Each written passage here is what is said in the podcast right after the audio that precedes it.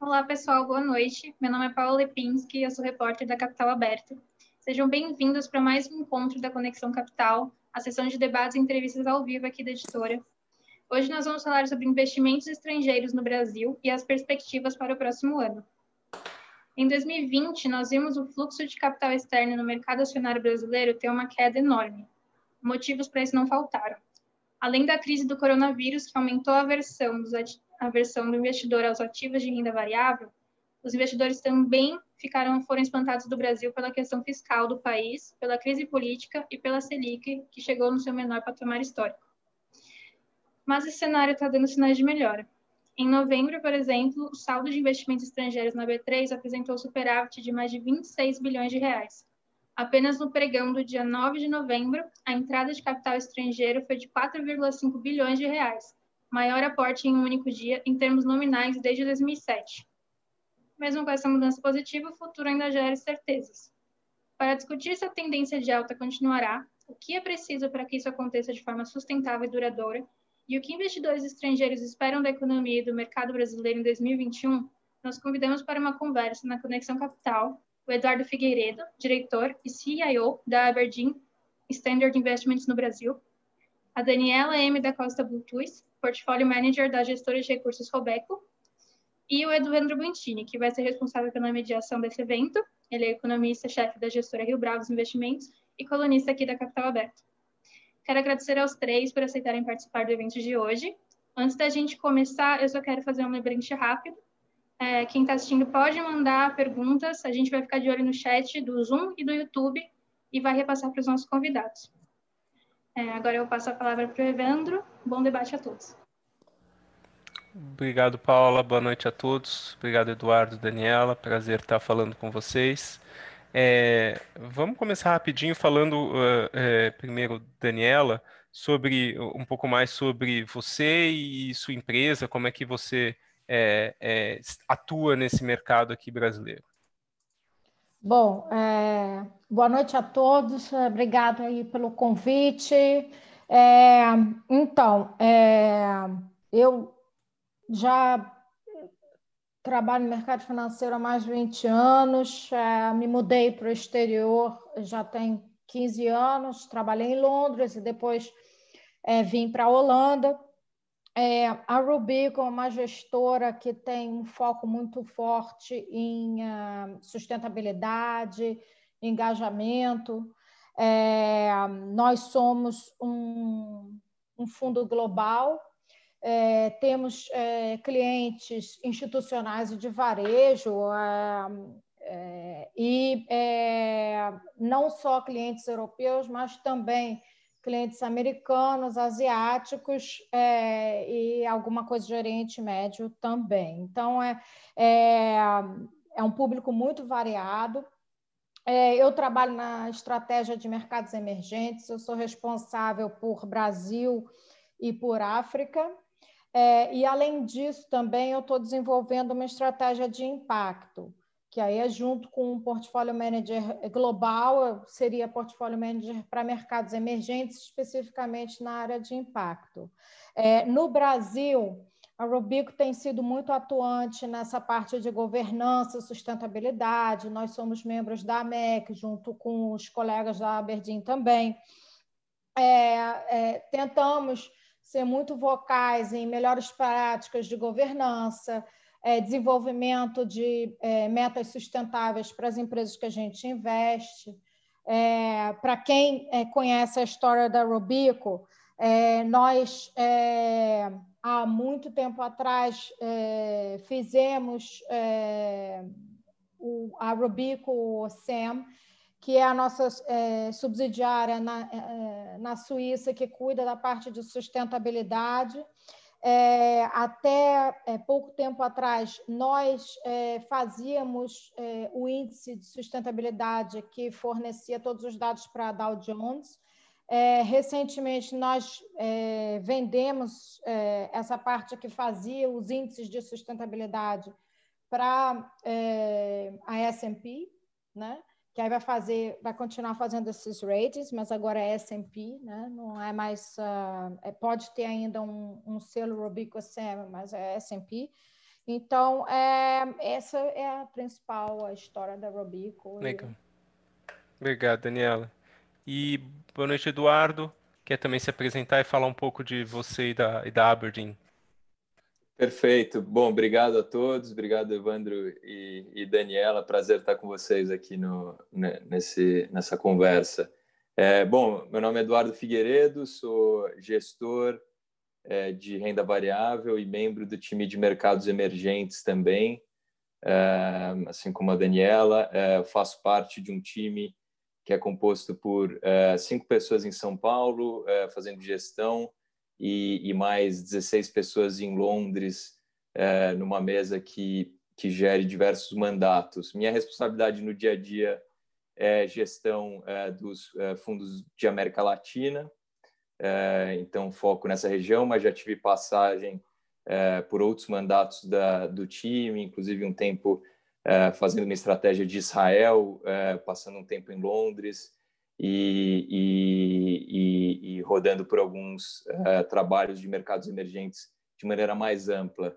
Eu acho que assim como, como a Rubico, Aberdeen tem uma ênfase bastante grande no stewardship, eu diria, de maneira mais ampla. Então, nos mercados onde a gente atua, tem uma preocupação muito grande em estar próximo das empresas, e poder influenciar elas de maneira positiva. Né? Então, daí vem nossa é, participação também na AMEC, é, participação em, em, em, em, diversas associações de investidores em outros países, e, e, é a origem realmente da abertura do escritório de São Paulo. Né? E aí, falando um pouco da Aberdeen no Brasil, né? se a gente for Aberdeen no mundo hoje tem presença em perto de 50 países, e, e, fazendo gestão próximo a 650 bilhões de dólares uh, em diversas classes de ativo. E a presença no Brasil uh, física vem desde 2009, com uma intenção, eh, com o escritório local, uma intenção realmente de estar mais próximo das empresas, mas os investimentos no Brasil eles vêm desde o, de meados da década de 80, é, finais da década de 80, enfim, com alguns mandatos da empresa. Então, é um histórico é, longo de investimento. Um último comentário, é, talvez só é, hoje a empresa é, Aberdeen Standard Investments era resultado de uma fusão que foi concretizada é, em, em 2018 entre Aberdeen Asset Management e Standard Life é, Investments, duas empresas praticamente irmãs escocesas mas que se juntaram e trouxeram complementaridade de, de classe de ativo. Então, eh, hoje é assim que o grupo eh, atua. Legal, obrigado, Eduardo. A gente vai falar mais de, de ações né, aqui hoje, mas antes uma pergunta para a Daniela mais ampla. O Brasil tem tido saída de, de, de, recursos de estrangeiros, se a gente pegar num prazo mais longo, né, em, em todas as classes de ativos. E talvez a mais uh, óbvia delas é renda fixa. Né? O Brasil já teve mais de 20% de participação de estrangeiro na dívida pública e esse, hoje esse número é menos de 10%. É, em, em FDI, que a gente fala, né, investimento direto estrangeiro, é, é, o fluxo foi mais resiliente, mas ainda assim esse ano teve uma, uma pequena queda. A que você atribui essa, essa queda do, do, da participação de estrangeiros de forma mais ampla, com foco primeiro aqui em renda fixa? Bom, é, tem uma série de fatores. Né? Eu acho que a primeira é, é a taxa de juro. Né? O Brasil é, for, sempre foi um carry trade. Tá? O que, que quer dizer isso? Né? Era muito atrativo você comprar o título brasileiro porque tinha um rendimento muito alto, mesmo com risco cambial, mesmo com risco de dívida. Né? O que aconteceu foi que com a redução da taxa de juros, o carry trade não ficou mais atrativo. Então, é, o que, que segurava o capital de renda fixa no país?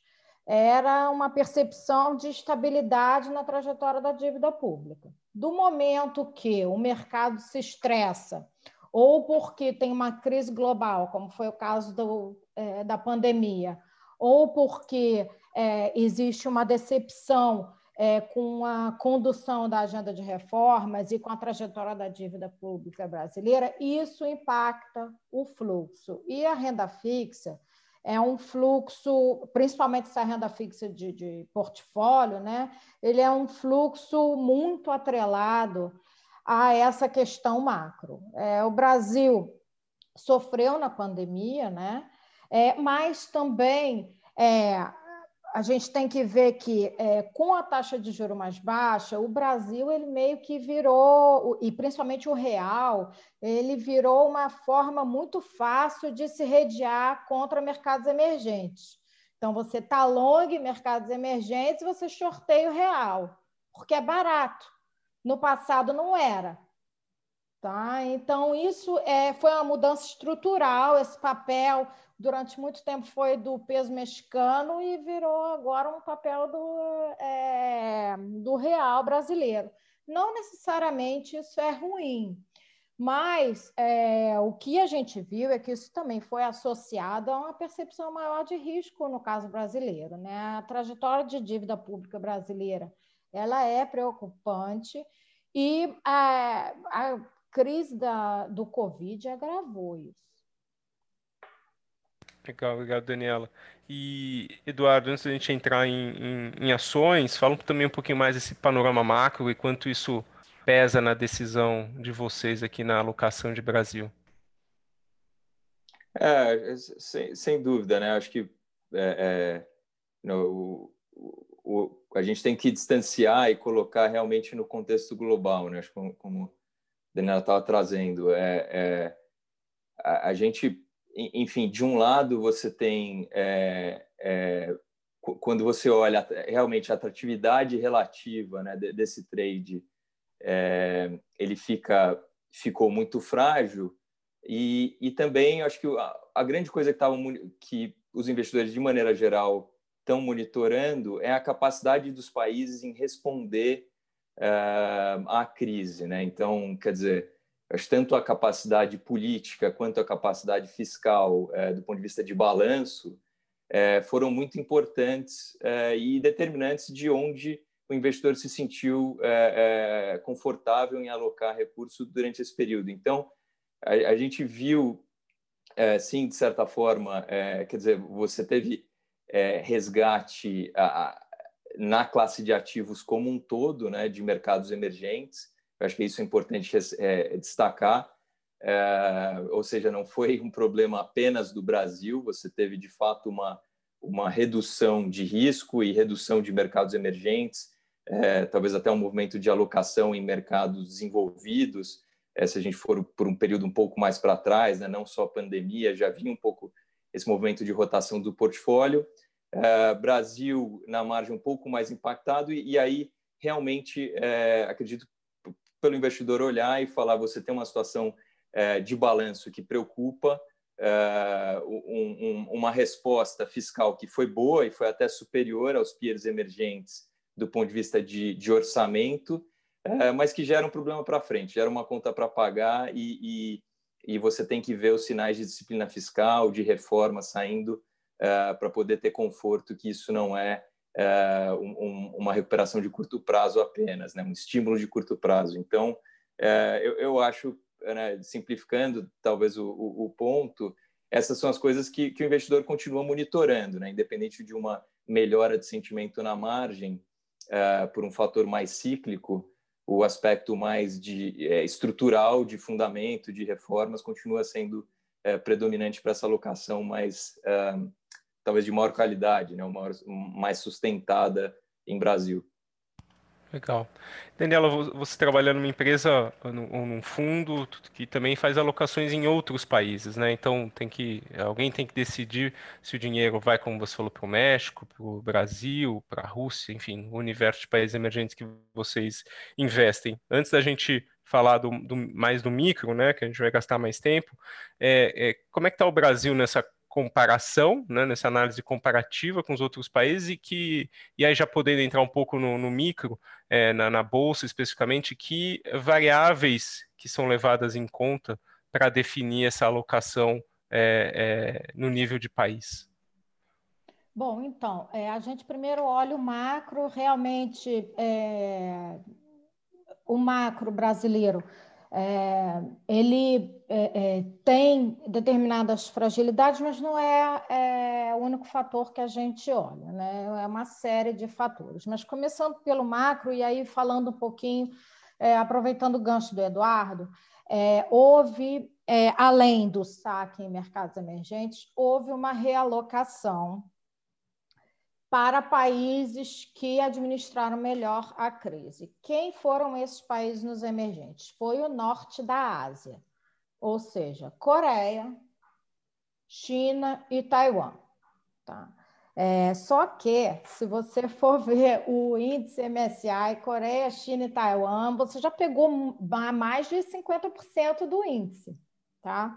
Então, apesar de você ter visto saque em mercados emergentes, é, e, e houve uma realocação de recursos também para o norte da Ásia. Isso aí é, virou um pouco um crowded call, né?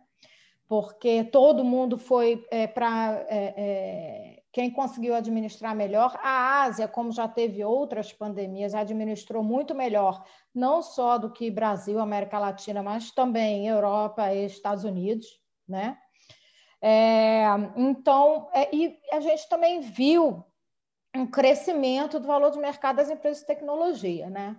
E a, é, a, gente tem empresas listadas, é, as empresas chinesas, é, coreanas e também supply chain, que é China, Coreia, Taiwan, para toda a indústria de tecnologia listada na Ásia. Né? É, esses ativos foram os ativos que performaram esse ano, né? até meados de outubro. Né? Então, essa foi a alocação, foram países que é, tem, a maioria tem uma situação de é, contas correntes estáveis, tá? É, outros países que têm algumas fragilidades, como Índia ou Indonésia, é, conseguiram responder mais rápido do que o Brasil é, na questão é, do vírus. A Índia é meio questionável, mas a Indonésia, que é um, um bom peer para o Brasil em várias questões, é um país que respondeu melhor, tá? É, então, são é, países que competem por recursos com o Brasil e houve esse é, redirecionamento. É, por outro lado, existe também a discussão do valuation dos mercados. Né? E nesse ponto, se a gente for ver o valuation histórico e ver expectativa de crescimento de lucros e recuperação, Brasil parece que não está é, tão caro, né? É, tem muita coisa precificada, né? O preço dos ativos desvalorizou muito, o real é, desvalorizou muito rápido. É, então, se você ver é, o preço dos ativos em real, mas depois olhar para o preço dos ativos em dólar, né, é, não é que o Brasil é, esteja caro, pelo contrário, né, aparentemente está atrativo. O risco é se vai haver retomada ou não e é, quão forte o Brasil vai é, surfar essa retomada. Né? Então, a gente olha muito por esse lado. É, então... Existem outros países que também sofreram muito, como o México, a Argentina, Turquia. Alguns países, é, esses últimos é, dois, são países mais fragilizados que o Brasil, África do Sul, que acabou de ter mais um downgrade de é, rating, mas que são países que também tiveram uma desvalorização muito alta. Então, é, existe oportunidade de investimento. O que é, talvez seja um grande entrave é a questão da segunda onda do Covid. Né? É uma realidade já na Europa, nos Estados Unidos, e aí é, a discussão é: vai ter lockdown ou não? Teve o anúncio da vacina, foi muito bom, a gente viu o rally de velho, mas é, a realidade é que a segunda onda tem que ser bem administrada. Né? E esse é um risco real para o Brasil.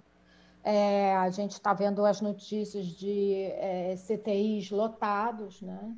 É, então, é, qualquer notícia de que é, voltaria um lockdown, ela pode impactar a expectativa de retomada. E isso é algo que o investidor ainda é, olha no curto prazo, né? É a questão dessa recuperação cíclica.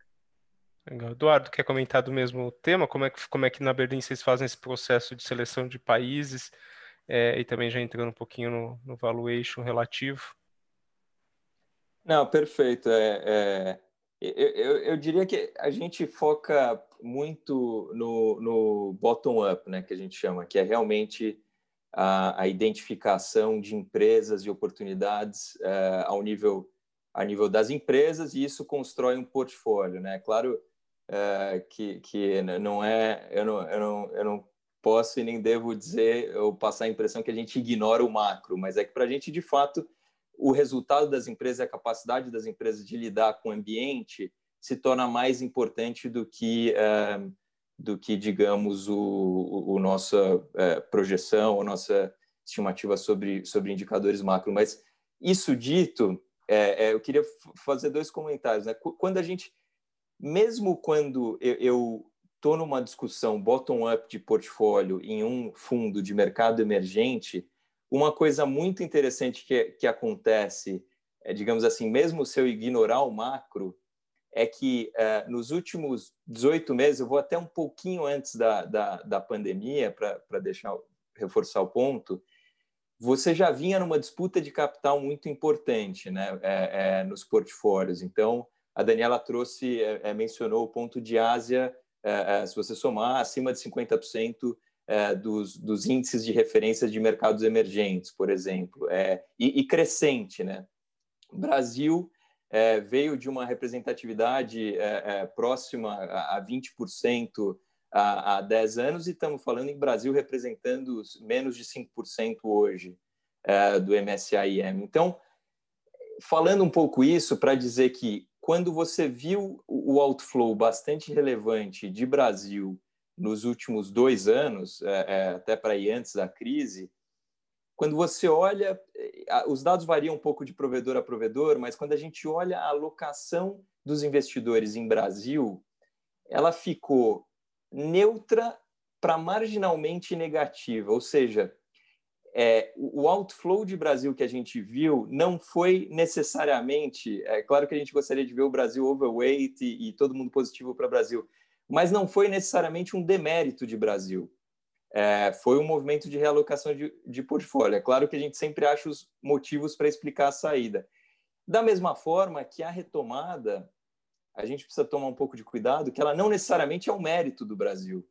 Ela, ela é uma sinalização, uma retomada muito forte de fluxo, é, tem um valuation, como a Daniela comentou, que a gente também acredita atrativo por é, ter precificado mais os riscos do que algumas regiões e, portanto, você tem um movimento de recuperação potencial é, maior por ter sido mais impactado, você tem uma, uma, uma retomada é, e fundamentos de longo prazo que a gente gosta, se as coisas é, é, é, caírem no lugar. Então, enfim, só, só, voltando um pouco para esse, esse contexto de portfólio, que mesmo com todo o debate a nível das empresas e que e aqui a gente pode depois falar entrar um pouco mais nesse nível na, do ponto de vista da nossa visão é, a gente acaba tomando uma decisão que ela é muito parecida né ou seja para eu é, comprar uma empresa no Brasil é, é, eu vou ter que do ponto de vista de portfólio estar vendendo algo de China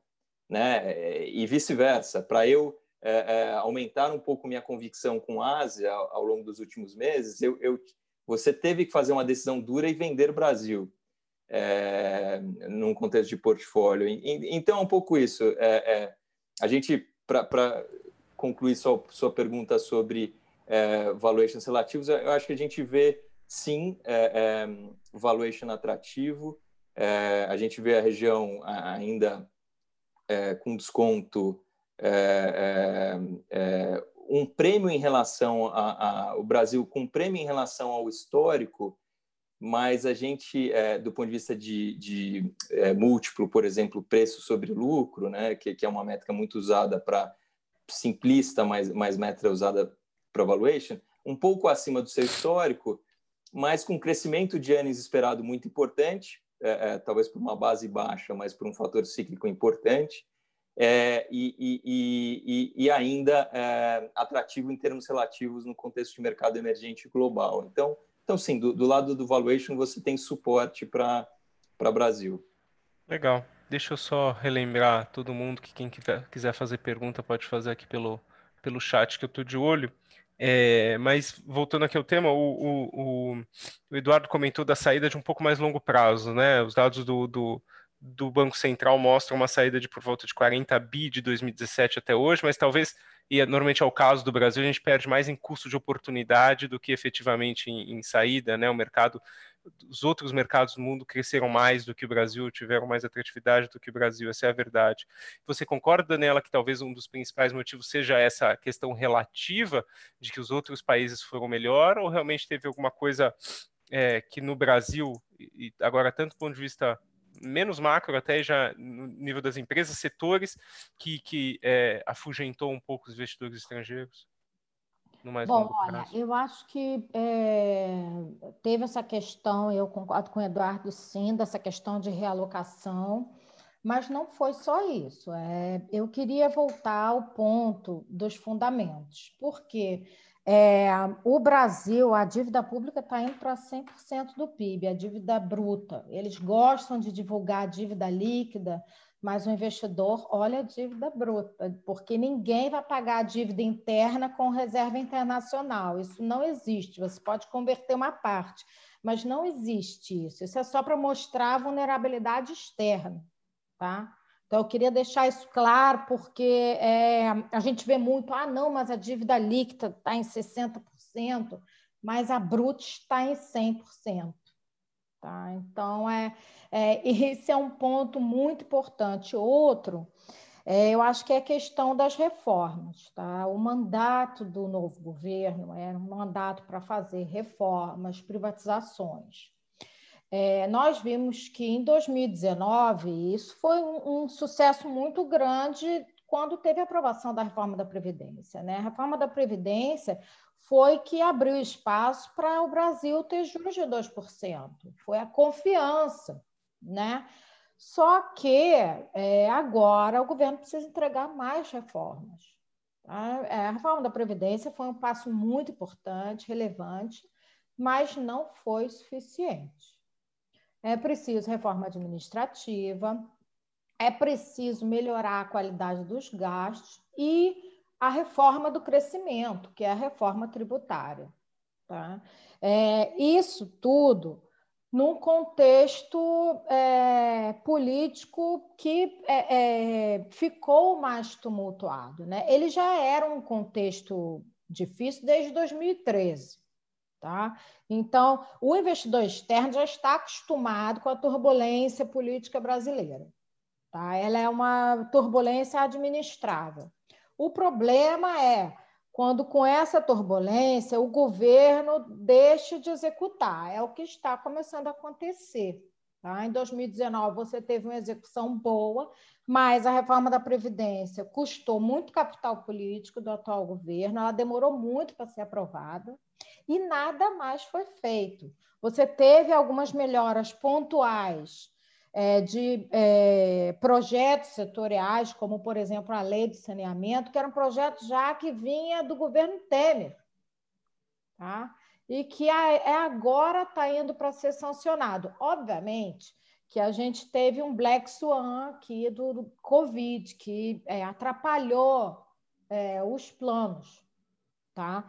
É, mas é, 2021, mais do que nunca, o Brasil vai precisar entregar essa agenda de reformas, porque as economias que foram feitas com a reforma da Previdência, a gente perdeu agora com esse déficit, o déficit primário agora, 2020, relatório do Focus ontem, 11,5% de déficit primário.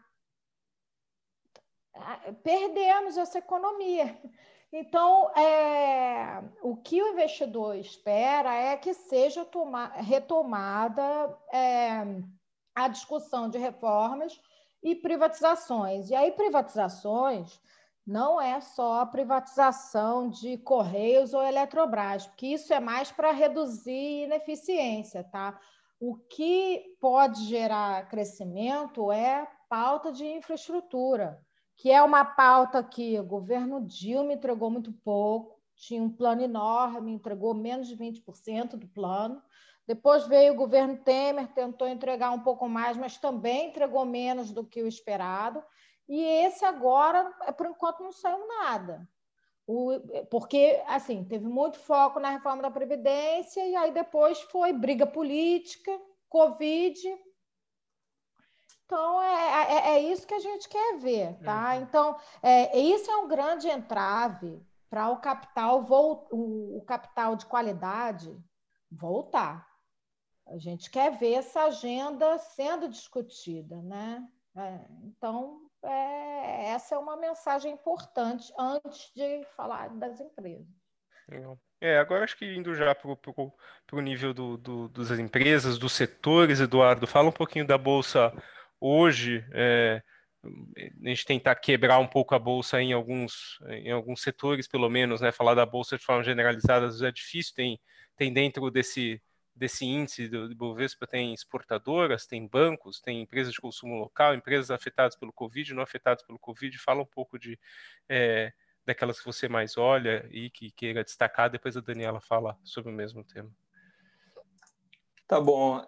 É, a gente, enfim, é, é, é interessante né, falar, de, falar de ações brasileiras, de mercado acionário brasileiro e, e e às vezes a gente tem que se restringir ao índice, né? É, é um problema isso. Então, acho que do ponto de vista de gestão, a gente tem o benefício de poder olhar fora do índice, né? Isso é, é, é de fato onde a gente vê maiores é, oportunidades. É, eu acho que tem um problema né, de, de composição, aqui só para deixar o ponto claro, por que, que eu estou falando isso? Porque é, obviamente, não só o Ibovespa é um universo restrito de empresas, né, mas ele é um universo bastante concentrado em, em dois setores, de certa forma. Né? É, é, no, é, um setor financeiro e setor de, de commodities muito representativo, é, que é, e com uma representatividade muito baixa de empresas de tecnologia, né? tanto em número quanto em, em percentual. Enquanto a, história que a Daniela comentava, é, a Ásia, você tem praticamente o, o inverso. Né? Então, é, é, esse é, é, um problema. Isso dito, né, que que, é, é, que, que a gente pensa um pouco? Acho que, de, de maneira geral, né, isso é importante, essa composição você tem em mente, porque quando a gente olha o que é esperado do ponto de vista consolidado de crescimento de lucro para as empresas no Brasil, uma boa parte vem desses setores mais cíclicos, tá? É, isso não é necessariamente uma má coisa, porque a gente está em um momento de rotação de portfólio, é, onde é, valor e cíclicos é, são privilegiados, né? Acho que a gente teve a conjunção é, de notícias de vacina e mesmo a eleição dos Estados Unidos que traz é, uma visão, digamos, mais construtiva sobre relacionamento com China, é, né, é, é, é, ou seja, o, o, o, mercado de comércio global, isso é positivo para commodities, isso é, portanto, positivo para boa parte é, do nosso índice também, né? tentando simplificar um pouco o ponto. Então, do ponto de vista de recuperação cíclica de lucro, a gente vê o Brasil sim bem posicionado, tá? É, um efeito base que ajuda muito, mas a gente já vê 2021 com alguns números aqui é, até excedendo patamares de lucratividade de 2019, tá? Só para normalizar um pouco é, em, em, alguns setores, só para normalizar um pouco o ano de 2020. É, agora, onde a gente realmente vê, além dessa recuperação, digamos, cíclica e talvez a atratividade desses setores mais relacionados a, a commodity, que podem ter realmente um, um bom uh, uh, run uh, e fundamentos positivos, eu acho que a gente continua vendo talvez se interessando mais do ponto de vista de carteira aqueles temas que são a gente define como seculares, né? E aqui é, a gente ainda vê é, o e-commerce, ele não é, é o e-commerce ele é fácil dizer, né? Porque todo mundo pensa em Mercado Livre, acho que é fácil relacionar isso, né? E, e ah, vendeu muito durante a pandemia e tudo mais. Mas a gente expande um pouco para digitalização, né? Eu acho que digitalização é onde a gente ainda vai ver o maior benefício para as empresas. A gente viu no, num primeiro momento as empresas de e-commerce, aquelas estavam bem preparadas para né, operar de forma digital em, em diversos setores, né? É, é, se beneficiando em termos relativos, pelo menos, e ganhando market share e, e, e, saindo numa situação melhor. Mas a gente vê ganhos de produtividade em outros setores também, né? E aqui, para mencionar uma empresa, é, são informações públicas e, é, e, até foi bem anunciado, uma empresa tradicional como uma uma, farma, uma operadora de redes de farmácias, como uma Raia, é, no momento em que ela integra tecnologia no negócio e, e move realmente para um, uma proposta não só de omnichannel, né, de vender online os seus produtos, mas de prestar mais serviços, ou seja, avançar na, na carteira do cliente dela e, e, prestando mais serviços relacionados à saúde e tudo, isso é uma transformação é, do modelo de negócio, né? E então, na margem, a gente se, digamos assim, se anima muito por, por esses temas, em empresas que a gente considerava tradicionais, digamos, é, em alguns setores, é, talvez a pandemia sendo um grande catalista para alguns desses efeitos de transformação. E aqui poderia citar N empresas, é, tanto holdings quanto não holdings, que, que a gente nem tem que, que estão se beneficiando desse movimento. Então, algo que a gente acha que é, só para trazer algo que é talvez mais indireto né? e, e, e menos óbvio do que, um, a recuperação cíclica que deve vir, e dois, as, as famosas é, é, que têm exposição direta a e-commerce. Legal, vai lá, Daniela. Bom, é, eu acho que é uma obviedade falar do, é, é, mais uma vez dessa questão do e-commerce, então vou falar de outros setores. É, eu concordo plenamente com a posição do Eduardo. Nós temos lá uma área de trends que tem um fundo que só tem esse tipo de empresas. É, essa é uma tendência que veio para ficar, tá? Mas eu queria falar também de um setor que é um setor que ficou muito esquecido, né? mas é um setor que a gente vê oportunidade por vários motivos. É o setor de utilities.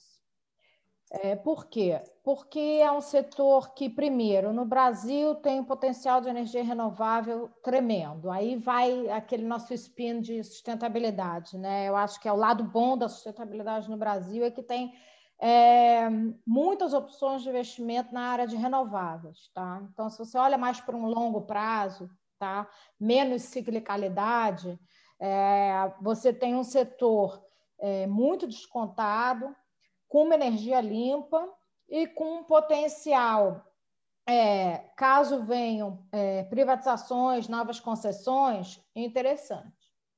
Tá?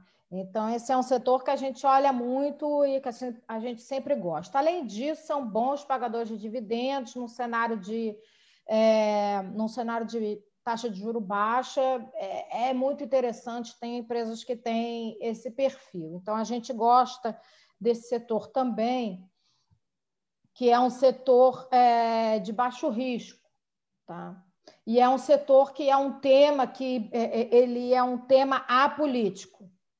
Tá? Então, assim, é, a gente não vai é, aqui comentar se a empresa A ou B vai ser privatizada, mas todo mundo sabe que é preciso ter desenvolvimento de energia renovável. Tá? Então, isso aí já é meio que uma, um consenso. Então, a gente gosta do tema por conta disso. Outro tema, que aí ele vai ainda em linha com é, o que o Eduardo falou da questão de digital é o tema das fintechs. A gente tem lá um fundo só de fintech e é, o Brasil está na frente de muitos peers na questão do desenvolvimento é, do mercado de financeiro de pagamento digital. É, o sistema financeiro brasileiro, a gente tem lá um ranking de países, o sistema financeiro brasileiro, ele tem um nível perto de, dos mercados mais avançados. Tá? Isso é algo muito positivo.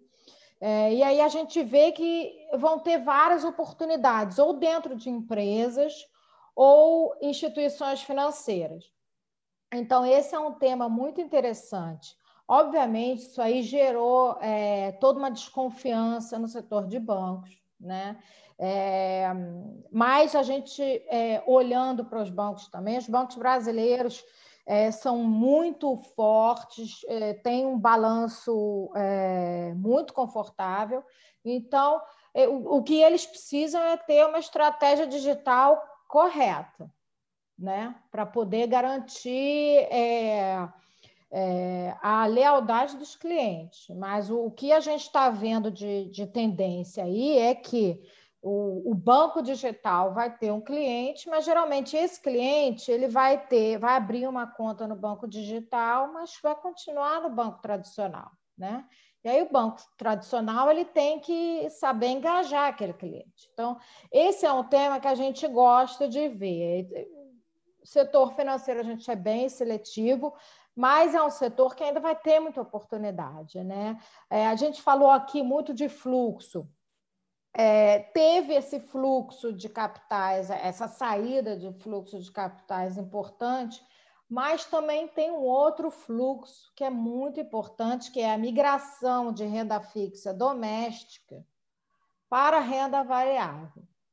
Isso vai gerar uma série de oportunidades é, de investimento ou de realocação de recurso para planos de pensão, para é, ações listadas em bolsa que beneficiam determinadas empresas.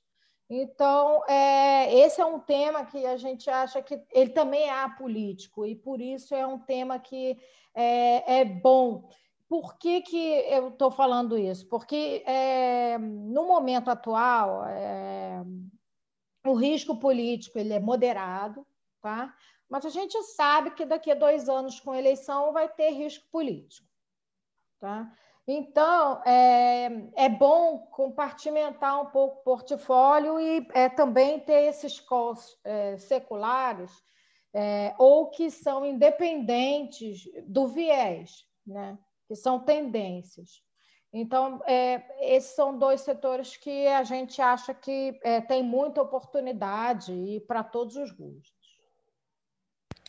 Legal.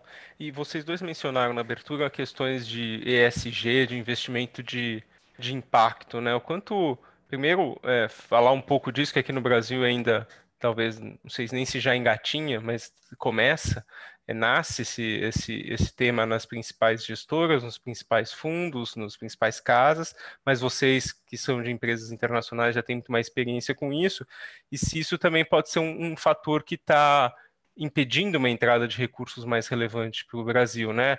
É, uma coisa é a, a, questão macro, digamos assim, né? Não importa muito o que o presidente da República acha, o que o governador acha, nem o que a gente acha, que é verdade que os nossos clientes acham alguma coisa, né? Os grandes fundos de pensão do mundo, é, os grandes investidores têm isso como, como algo a se perseguir.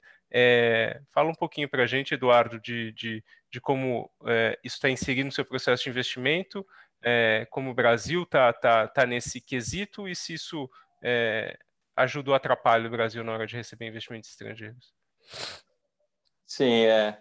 é. Vamos lá, acho que a gente até tem que sair um pouco da, da, da sigla né, de, de ESG, né, do, do, dessa, da, da moda, eu quero dizer, de certa forma, do, de como foi tratado o tema, e, e, e abordar né, algumas coisas mais de, de como um investidor de longo prazo deve olhar os seus investimentos, né? Assim, com um horizonte muito longo. Por, por que, que eu estou falando isso? Porque, porque, de fato, se, se a gente vai em, em, Europa, enfim, Daniela, o próprio trabalho da, da Rubico é, é testamento de, né, de, de, em termos de como é feito o trabalho dela, a própria foco que a Aberdeen dá nisso, é, realmente vem de, já de algum tempo essa demanda é, por parte dos nossos clientes, né, do, digamos, do asset owner no final do dia, tanto é, pessoas quanto instituições, é, em é, uma preocupação muito maior com os aspectos de risco e de oportunidades para o investimento de longo prazo. Né? E aqui você tem os aspectos sociais e ambientais, eles se tornam é, naturais, ou seja, eles se tornam é, parte fundamental de qualquer processo de investimento quando você é, estressa o seu modelo num horizonte muito mais longo. Né? É claro que você tem eventos importantes que são um trigger, digamos, forçam essa adoção, né? Você tem um, um, um acordo de Paris e, e, objetivos de desenvolvimento sustentável que é, praticamente é, é, forçam alguns investidores a adotar, mas, mas de certa forma acho que isso explica um pouco por que talvez a Europa estava um pouco mais na frente, né? esse horizonte um pouco mais longo de investimento e, e, e como vem tratando. E a gente vê que isso não é uma tendência que continua crescendo na Europa, de fato, até internamente a gente experimenta na margem, é, ou seja, não é, não é só um fenômeno que chegou agora no Brasil, acho que é um fenômeno que acelerou globalmente, é, e no Brasil ele chegou com tudo, né? ele, ele chegou é, junto com, com, com esse movimento global, e é de fato o investidor olhando é, é, aspectos né, de, de ESG, vamos trazer a sigla de volta, é, na tomada de decisão dele e indo além do micro, né? Quer dizer, talvez no primeiro momento você teve políticas, é, por exemplo, de exclusão, foi a forma que alguns países adotaram, né, alguns investidores adotaram suas estratégias, excluir determinados países e tal. Isso continua e, e, é legítimo, é uma forma de abordar.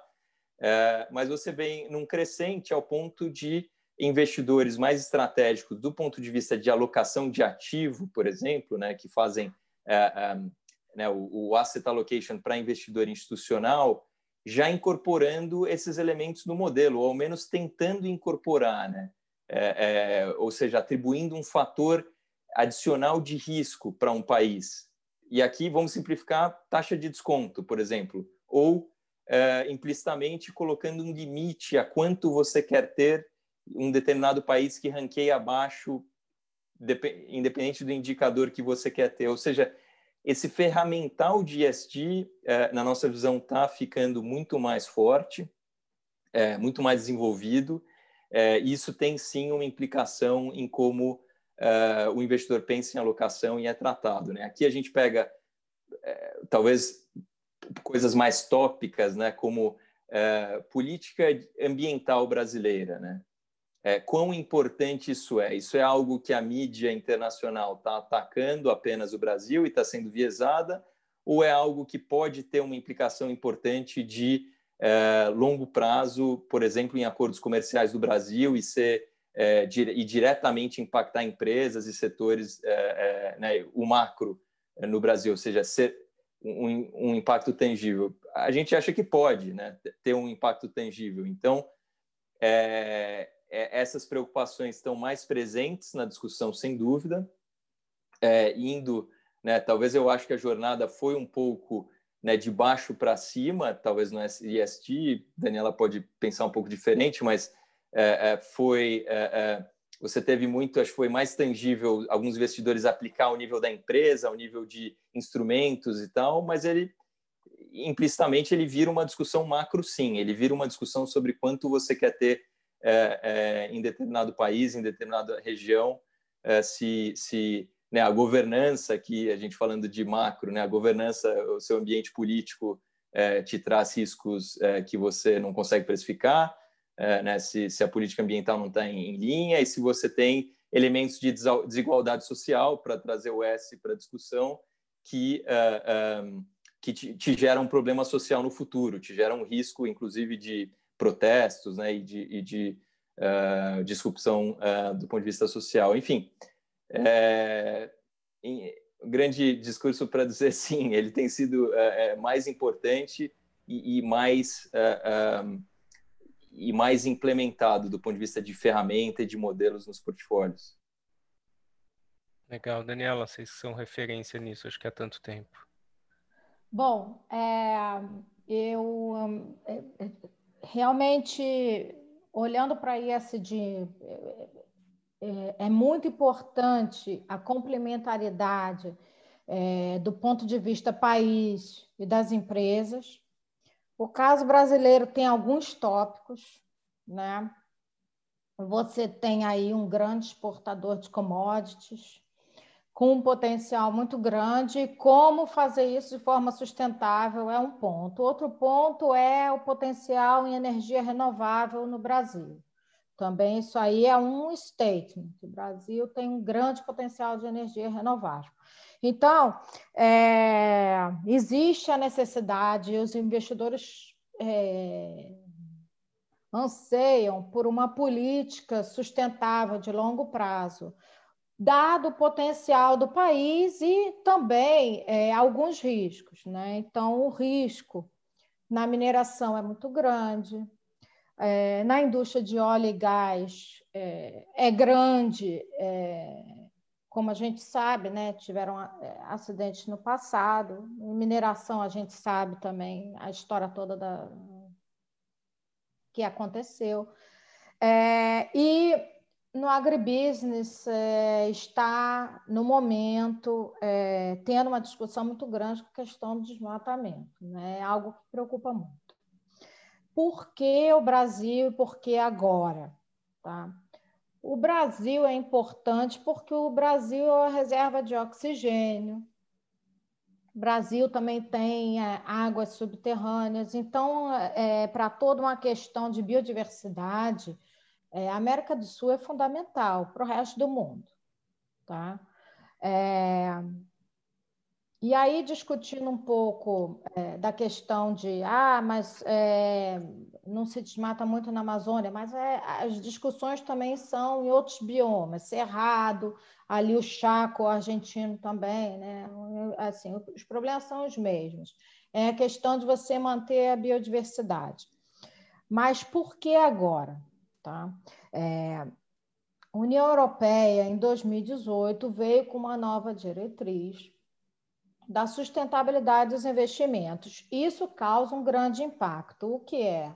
Vai ter uma taxonomia dos investimentos, ou seja, a partir do ano que vem, todos os fundos europeus vão começar a divulgar, ou existe um cronograma para começar a divulgar para os seus clientes é, a sustentabilidade dos seus portfólios e quais os portfólios você pode é, classificar como sustentáveis ou não. Tá? Eu sei que falar de é, taxonomia, enquanto o Brasil ainda está aprendendo sustentabilidade, é, é, uma coisa meio esdrúxula, né? Só que o Banco Central Brasileiro vai acompanhar a tendência da Europa e vai tropicalizar a taxonomia para investimentos locais. Então, é, as questões que os europeus têm de como precificar risco de desmatamento em empresas de meat packing, que é, que é empresas de é, produtoras de é, carnes e produtoras e exportadoras de carne. É um ponto. Como precificar a emissão de carbono em empresa é, produtora de óleo e gás, ou é, impacto ambiental de empresas de mineração Tá? Esse, essas são questões do nosso dia a dia, que tanto eu quanto o Eduardo, a gente discute nos nossos times, como que a gente coloca isso nos nossos modelos na hora de precificar essas empresas. E isso a gente não faz só no Brasil, a gente faz no mundo inteiro. Tá? E existe uma metodologia que aí é feita é, de uma forma, você faz primeiro na Europa, faz nos Estados Unidos, e aí você tropicaliza para as empresas. Só que ela segue um padrão. Então, é, do momento que o regulador europeu pede para você precificar isso, tem que fazer um diagnóstico de onde estão os seus riscos. Por isso, todas essas notícias sobre lista de exclusão, sobre empresas que têm um é, potencial é, mais alto de é, não ter taxonomia, porque tem ou emissões muito altas, ou porque carregam risco de desmatamento. Então, esses são temas que estão sendo discutidos aqui na Europa. É, enquanto era só o ambiente europeu, não existia, existia alguma, é, algum senso de urgência para o Brasil, mas o mercado brasileiro acompanha muito o mercado americano. Do momento que teve a, mudança política nos Estados Unidos, é, esse redirecionamento é, ele vai ser mais rápido, porque os Estados Unidos vai acompanhar é, de forma rápida a questão da discussão ambiental, tá? E aí o Brasil não pode ficar para trás. Por quê? Porque o Brasil sempre foi líder na discussão ambiental. O Brasil é o dono dos recursos. Tá? Então, é uma questão de se posicionar defendendo os recursos. Tá? É, e aí, obviamente, isso é, às vezes pode gerar é, questionamentos. Os investidores têm feito isso, nós fazemos parte do grupo de investidores que tem conversado com o governo sobre as políticas. É, o governo, principalmente o Banco Central, foi super rápido em responder aos investidores. O Banco Central está trabalhando numa pauta é, de é, equacionar os investimentos sustentáveis um, é, e é, estimular é, o green finance né, localmente.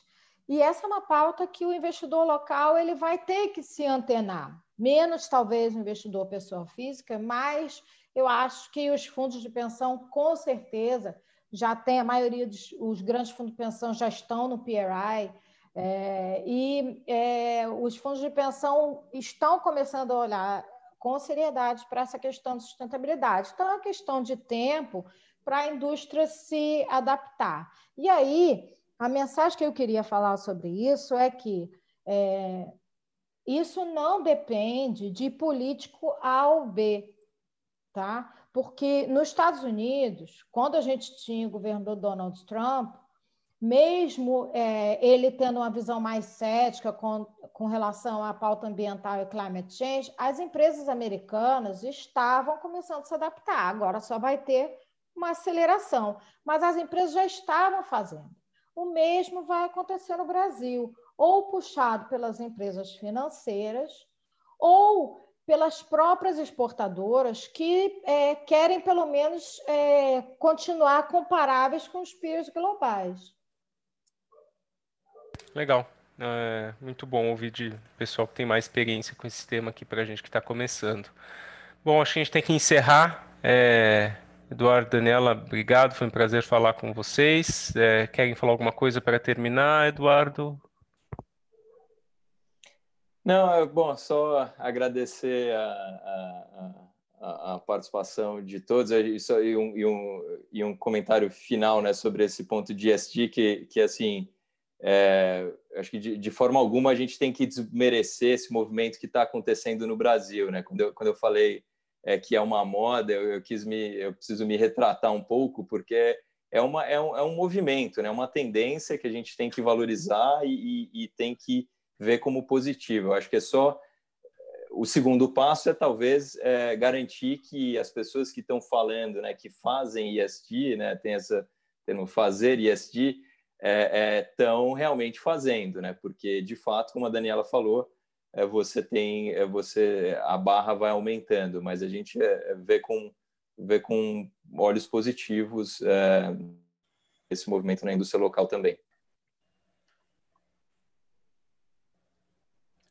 Legal, Daniela. Quer falar alguma coisa? Eu já dou boa noite para todos aqui, agradeço. Depois Paula fala. Bom, é, eu só queria deixar uma mensagem aqui. A gente acabou que é, falamos de vários temas e aí não tocamos no assunto. É a questão do engajamento. Eu acho que é, mais importante de é, você falar que vai investir sustentável ou não é você estar engajado na empresa que você investe. É, eu acho que esse é um primeiro passo para depois se implementar o um investimento sustentável. A questão, como o Eduardo falou no início é, do painel sobre stewardship, Stewardship é esse engajamento, né? Você está próximo às empresas e entender o que as empresas estão fazendo, né? Isso é fundamental. E aí, para o investidor que não consegue fazer isso dentro de casa, ele pode usar as agências de engajamento, né? As associações, elas estão aí exatamente para isso, tá? Então, assim, isso não é um benefício só da asset grande. A asset, a asset pequena, ela também tem é, como se engajar, né? Ela participa da associação e aí a gente trabalha em conjunto, né? A gente está cansado de fazer engajamento não só com parceiros grandes, como é o caso de Aberdeen e outros fundos também, mas também já fizemos parceria com assets pequenos também. Então, é, isso é algo que é uma mensagem que eu queria deixar para todos. E também que tem muita oportunidade de investimento no Brasil, a gente só tem que fazer a coisa certa e é, focar no longo prazo, porque no curto prazo é, os riscos ainda são grandes, mas no longo prazo a gente vê boas oportunidades.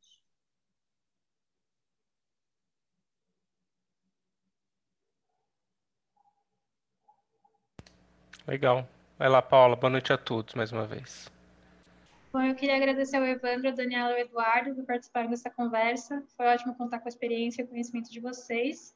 Eu quero aproveitar esse finalzinho de evento para convidar quem está assistindo a participar do nosso próximo encontro, que vai acontecer na próxima segunda, dia 7, às 18 horas. Nós vamos falar sobre a atuação de mulheres no mercado de capitais. É isso, espero que todos tenham gostado do encontro de hoje. Uma boa noite. Obrigado, uma boa noite. Tchau, tchau, boa noite.